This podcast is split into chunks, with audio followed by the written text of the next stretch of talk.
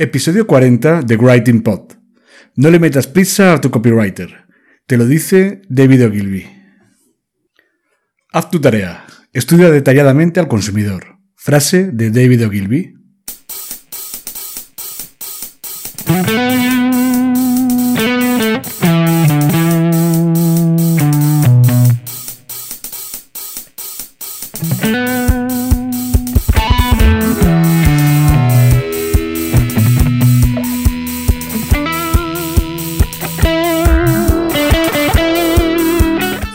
Cuesta escribir para tu blog, este es tu podcast.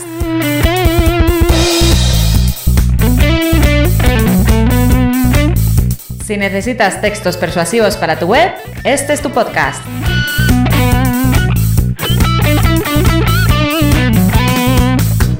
Si no sabes por dónde empezar a escribir, si sientes miedo ante un documento en blanco, este es tu podcast.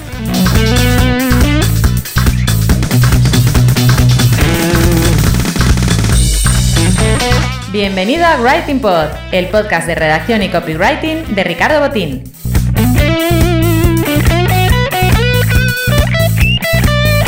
¿Copy qué? Copywriter, redactor persuasivo, redactor publicitario, lo que prefieras. ¿Writing Pod? Un juego de palabras para mezclar el trabajo de escribir y el de hacer podcast.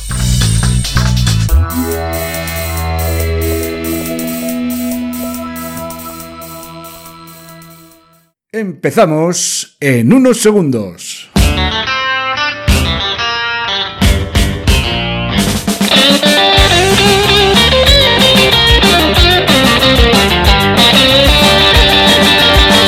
Bienvenido a este episodio número 40 del podcast de copywriting y redacción Writing Pod. Te está hablando Ricardo Botín. Todos los copywriters somos un poco pesados con nuestros referentes. Y en mi caso, uno de los míos, de los que más me han marcado, es sin ninguna duda David Ogilvy. A David Ogilvy hay que releerlo cada cierto tiempo, porque todas sus enseñanzas siguen más vigentes que nunca. Además, lo bueno que tiene hablar mucho de David Ogilvy es que me permite mostrarle a la gente que no conoce mi profesión que la profesión esta de copywriter pues no es un trabajo que se lleva haciendo desde hace dos días o desde hace unos pocos años o desde que empecé Internet. Esto es mucho más antiguo. En este caso, hoy quiero reflexionar eh, en este episodio 40 sobre unos cuantos consejos que David Ogilvy eh, le dio a un cliente, bueno, más que consejos, bueno, pues una serie de reflexiones también que hacía él relacionadas pues con la forma de trabajar a la hora de escribir un texto publicitario. Y vas a entender cómo las prisas casan mal con el copyright.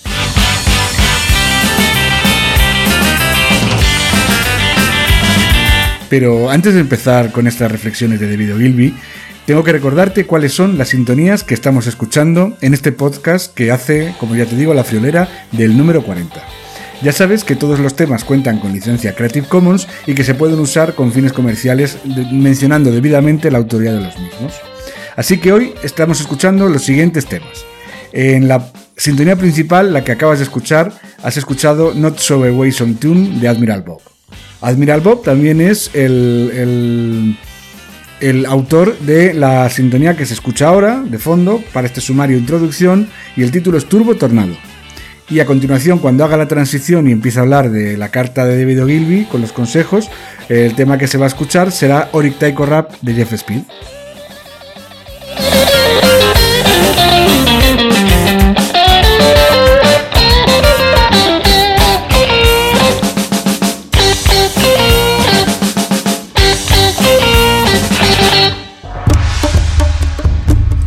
Bueno, pues hoy, me, hoy vuelvo a hablar, como ya he dicho en la introducción, sobre David Ogilvy y en concreto, para el que no haya leído ninguno de sus libros, bueno, yo recomendaría pues un libro tan, tan, tan fundamental para el tema del copy como es el de Confesiones de un publicitario, ¿no? Que se publicó en el año 1963. Y bueno, pues hay una serie de libros también bastante interesantes que en un momento dado te recomendaría, yo creo que prácticamente que todas las reflexiones de, de David Ogilvy, porque habla muy bien de cómo era la profesión de copywriter y de publicista Eh, entonces, bueno, pues es un tema que deberíais, si te interesa este, este mundillo, eh, algo de David, de David Ogilvy tienes que haber leído seguro. Así que hoy nos vamos a centrar más en una carta, en una carta que le escribió en los años 50, en concreto creo que fue en el año 1955, y era una carta escrita a Reichelt, eh, aquí en esta carta lo que hace es explicar un poquito pues, cuál es su visión de cómo es el trabajo publicitario, pero en concreto cómo es el trabajo de redactar textos publicitarios, el trabajo del copywriter. Y como hace habitualmente en su, forma de escribir, lo que hace es que la carta la escribe eh, siguiendo el sistema más o menos de bullet points numerados, o sea, de una lista numerada en la que va enumerando 12 eh, cosas sobre su proceso creativo. ¿no? Entonces, bueno, pues voy a empezar a leerlo y ya os digo que esto pasa un poco como cuando vas a misa, ¿no? Esto es casi la palabra de Dios. Así que el punto número uno dice así. No he escrito nunca un anuncio en la oficina. Hay demasiadas interrupciones. Escribo siempre en casa. Esto es fundamental. Eh, aquí voy a, añadir, voy a ir añadiendo acotaciones conforme vaya leyendo los distintos, los 12 puntos. Iré en algunos de ellos añadiendo alguna acotación de mi, que corre por mi cuenta. Y es que la primera de ellas es importante que a la hora de ponerte a escribir tengas tranquilidad. O sea, la tranquilidad es fundamental. Entonces hay que olvidarse pues de las interrupciones de familiares, de los hijos, de llamadas de teléfono, de emails que entran con mucha prisa, de mensajes de WhatsApp, de, del cartero que viene a traerte una carta. Si quieres ponerte a escribir, tienes que ponerte a escribir en un sitio tranquilo. Si no lo consigues ese sitio tranquilo, búscate un sitio fuera de casa o fuera de tu coworking donde, o fuera de tu oficina en donde lo puedas hacer como, lo, como hacía el propio David Ogilvy. Vamos a ver también ahora cuál es el punto número dos que es el siguiente. Invierto mucho tiempo estudiando lo que se ha hecho antes. Miro cada uno de los anuncios que han aparecido de productos de la competencia en los últimos 20 años. Esto también es, es, fundamental y luego además añade en un tercer punto lo siguiente. No puedo hacer nada sin material de investigación. Cuanto más motivador sea este material, mejor. Estos dos puntos, el 2 y el 3, a lo que hacen referencias a la investigación. Es decir, es, es fundamental para poder escribir un texto, para poder escribir el copy de una web o de cualquier texto que necesites, o de un anuncio en Facebook Ads o, de una landing page o cualquier cosa, necesitas investigar muchísimo, conocer muy bien todo lo que tiene que ver con la competencia, con el servicio o el producto que vende tu cliente, la investigación es básica y es fundamental. Eso te lo dice eh, alguien que en más de una ocasión ha confesado que le aburre la investigación. ¿eh? O sea, a mí me resulta aburrido, pero incluso así hay que tener en cuenta que, todo la, que la parte más fundamental de este trabajo, casi todo el tiempo lo pasamos investigando. Se puede decir que yendo a un óptimo de Pareto, iríamos al 80% y al 20%, pues el 80% del trabajo sería investigación y el otro 20% sería redacción. Eh, incluso así, ya os digo que hay métodos más sencillos de investigar y métodos más entretenidos y otros más aburridos. Desde luego, David Ogilvy era estaba obsesionado con la investigación porque de hecho en sus inicios fue precisamente fue de los primeros que trajo la investigación científica al mundo de la publicidad. Es decir, fue el primero que empezó a investigar los mercados y de hecho em, él comenzó casi como investigador de mercados con paneles de, eh, de consumidores con grupos de control y toda esa parte que nadie había hecho hasta entonces. Entonces, él fue el que lo introdujo y el que mejor lo supo utilizar. El siguiente punto sería el, punto número 4, en el que dice, le dice a, a Raikalt, escribo una definición del problema y una declaración del propósito que deseo conseguir con la campaña. No voy más allá hasta que la declaración y sus principios han sido aceptados por el cliente. Es decir, esto está muy bien para no trabajar el doble, que es una, costumbre muy habitual de muchos clientes que solicitan servicios de copywriting, ¿no? Que al final, mm, por no dejar las cosas claras al principio, toca trabajar dos veces. A continuación, sigue con el punto quinto, y en el que dice así, antes de ponerme con el copywriting, anoto cada una de las ideas y los datos que me vienen a la cabeza. Después los organizo y los pongo en relación la investigación y el medio utilizado. Esto de lo que se trata básicamente es de hacer brainstorming. Brainstorming es empezar a escribir casi casi sin cortapisas, según todo lo que te venga. Es como una tormenta de ideas, una tormenta que ocurre en el cerebro, en el que vas escribiendo todo lo que se te viene a la cabeza. Lo vas escribiendo, lo vas escribiendo, lo vas escribiendo, y llega un momento en el que, bueno, pues habrá mucha mierda, habrá mucha paja, habrá muchas cosas que no sirvan para nada, pero también es probable que de eso, de esas primeras impresiones que has tenido y que has ido anotándolas o grabándolas en un audio, si te, si te sientes más cómodo, de ese modo, vas a ver que se pueden empezar a encontrar ahí vetas en las que se puede seguir luego explorando. La, el brainstorming es una de las técnicas que mejor utilizan los copywriters y te recomiendo que la uses mucho. El punto número 6 es el siguiente. A continuación, escribo el titular. De hecho, intento escribir 20 titulares alternativos para cada anuncio. Y nunca selecciono el titular final sin pedir la opinión de otras personas dentro de la agencia. En algunos casos, busco la ayuda del departamento de investigación y les entrego una batería de posibles titulares. Aquí estamos ya en una de las partes más importantes del trabajo del copywriter. el escribir los titulares se hace básicamente para captar la atención de la audiencia, de, la persona a la que va dirigida el anuncio, el texto publicitario que estás escribiendo, o la web, o, o la landing page, o el anuncio en Facebook Ads o en Instagram Ads. Eh, es, fundamental captar bien la atención a través de un titular mm, que, llame que sea atractivo y además es importante que te sirva para reflejar cuál es tu propuesta de valor inicial. Eh, por eso es muy difícil escribirlo, si no, no vale el primero que se te ocurre, ni vale el número 20. Aunque dice aquí de Video Gilby, lo cuenta esto en el, cuando llevaba ya 20 o 20 y tantos años trabajando como copywriter. Eh, yo he llegado a escribir 50, 60 y 70 titulares ¿eh? y tirarlos todos a la basura. Lo que pasa es que no es que los tire a la basura, sino que eso me ayuda a ir ordenando las ideas. Y conforme voy, lo que os digo, explorando betas. Si hay algo que me, que me atrae pero no me termina de convencer, voy escribiendo variantes, ¿no?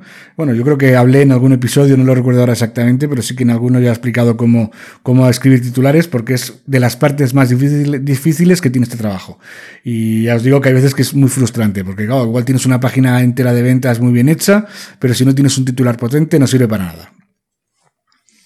El punto número 7 sería el siguiente. Llegado a este punto, no puedo posponer por más tiempo el copywriting. Así que me voy a casa y me siento en mi despacho. Veo que no tengo ideas, me pongo furioso y si mi mujer entra en la habitación le gruño. Y añade entre paréntesis, esto es aún peor desde que he dejado de fumar. Bueno, pues esto es algo que surge muy habitualmente porque eh, el, proceso creativo en ocasiones es frustrante, sobre todo, bueno, si, si, no te quedas en blanco, no tienes ideas, pues es bastante frustrante y la gente que convive con profesionales de la creatividad, pues como son los copywriters o los escritores o los pintores o los músicos, pues muchas veces no lo entienden. No entienden que tenemos momentos en los que si no conseguimos nuestro objetivo, eh, nos atascamos y no conseguimos avanzar. Problema añadido a esto, las prisas. No se puede meterle prisa a alguien porque en ese momento se va a bloquear. Y eso es algo que muchos clientes no entienden. Les entran ganas de tener rápidamente el trabajo que han encargado y lo quieren cuanto antes. Entonces, eh, ese es un problema muy habitual eh, que deberían entender que cuanto más prisas metas, peor va a salir el, trabajo.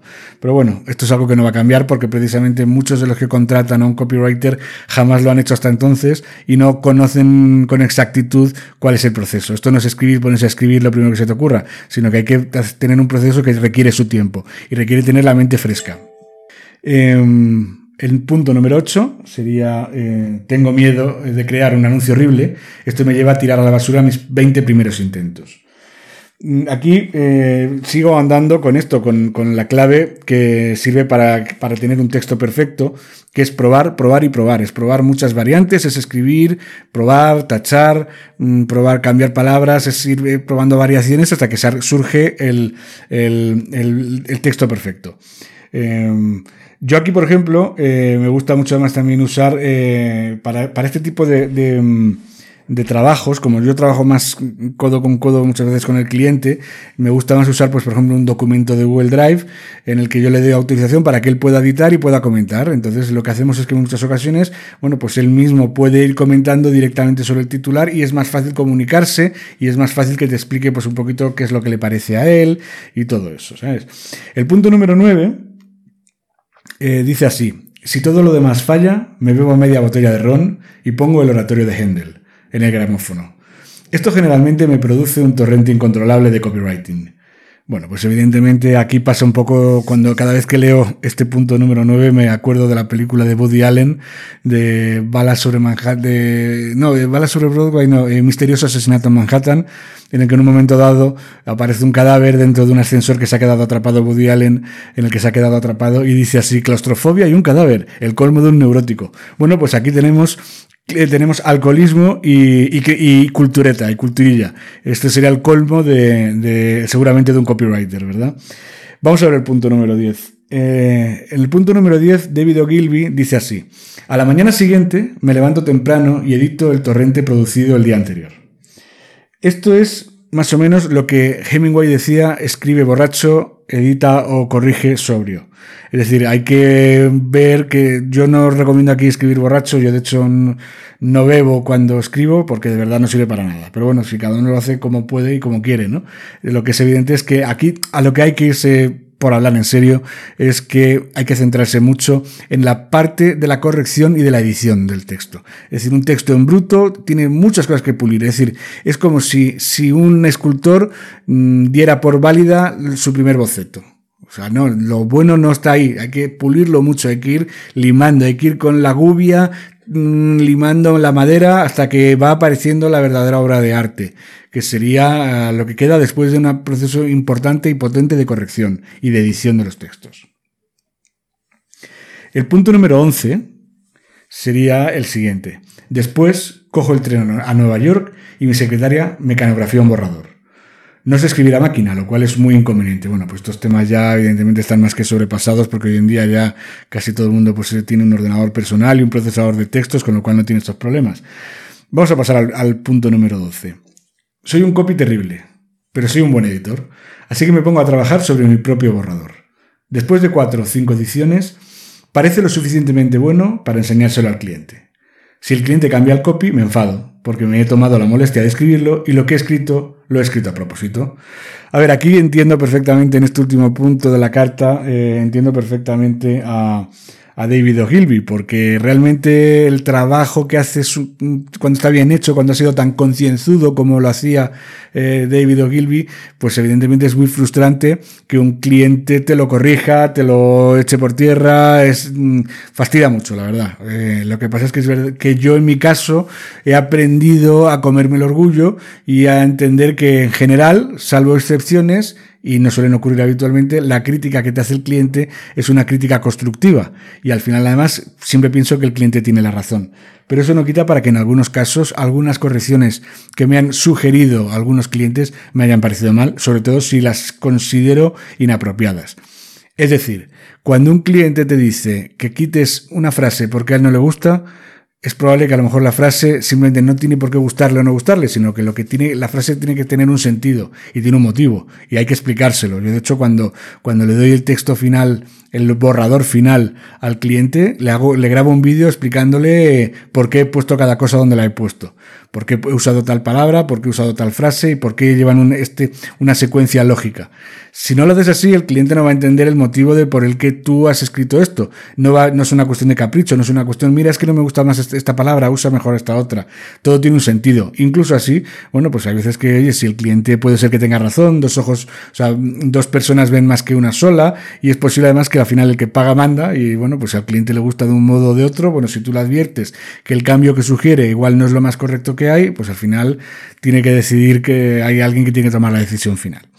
En fin, que con esto tampoco me quiero alargar mucho más, eh, simplemente quería mm, reflejar, como has visto en esta carta, que el trabajo del copywriter, bueno, pues es más concienzudo y más, y más largo de lo que parece, de que, que es necesario hacerlo con tranquilidad, con silencio, sin interrupciones y sobre todo sin prisas.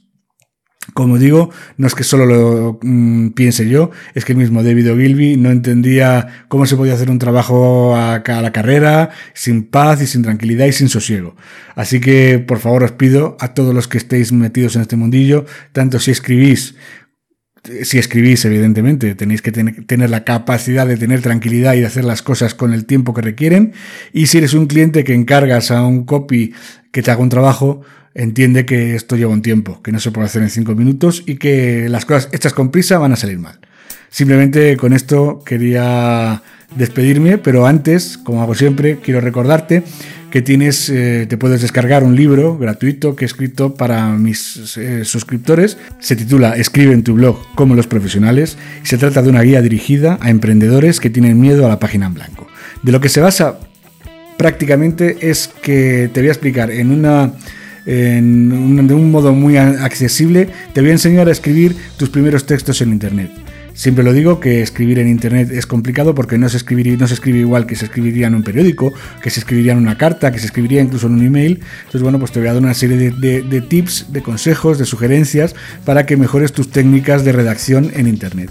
Si, si tienes que escribir tu propio blog o tienes que hacerte una página de ventas, bueno, pues te voy a dar una serie de consejos básicos. No te voy a enseñar copy, sino que te voy a enseñar es básicamente a redactar, a redactar textos que, que funcionen y que, y, que, y que la gente los lea, que eso es lo primero que tenemos que conseguir. cuando consigues que te lean, al menos ya has conseguido algo, porque has captado la atención de tus, de tus lectores. Eh, simplemente lo único que tienes que hacer lo vas a encontrar entrando en ricardobotin.com. Vas a encontrar en la portada, en, el, en, la, en la Fall, vas a encontrar ahí un botón con el, texto descarga gratis. Simplemente pinchar ahí, se te abrirá un pequeño formulario en el que te pido el nombre y tu dirección de correo electrónico y con eso es suficiente para que te puedas descargar el libro, el, libro en, formato PDF. Ya sabes que eh, eh, por, por descargártelo entras a formar parte de mi lista, de mi lista de correo y últimamente, bueno, pues la gente la verdad es que está muy enganchada con los contenidos que escribo, estoy mandando una newsletter cada 15 días aproximadamente, bueno, alguna semana se me ha ido a lo mejor a tres semanas, y bueno, en, la que hago una pequeña reflexión parecida a lo que he hecho hoy, pero le hago una reflexión por escrito, y luego sobre todo lo que hago es unas recomendaciones de, de cuatro o cinco artículos relacionados con copy, con redacción, con marketing digital, eh, en la que, bueno, pues puedo recomendar artículos que he leído en un blog, puedo recomendar un podcast que he escuchado, un vídeo en YouTube, cualquier cosa que me ha parecido interesante, bueno, pues simplemente hago esa serie de recomendaciones para que puedas estar un poquito al día de, la actualidad del sector.